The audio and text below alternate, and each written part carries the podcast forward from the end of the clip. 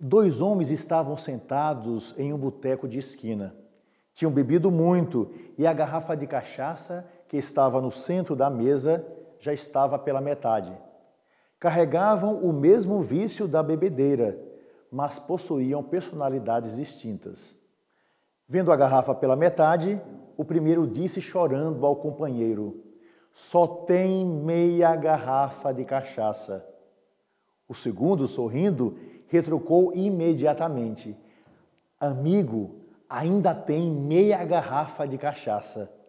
Moral da história: o pessimista vê dificuldade em cada oportunidade. O otimista vê oportunidade em cada dificuldade. E nos ensina o profeta Isaías no capítulo 40 do seu livro.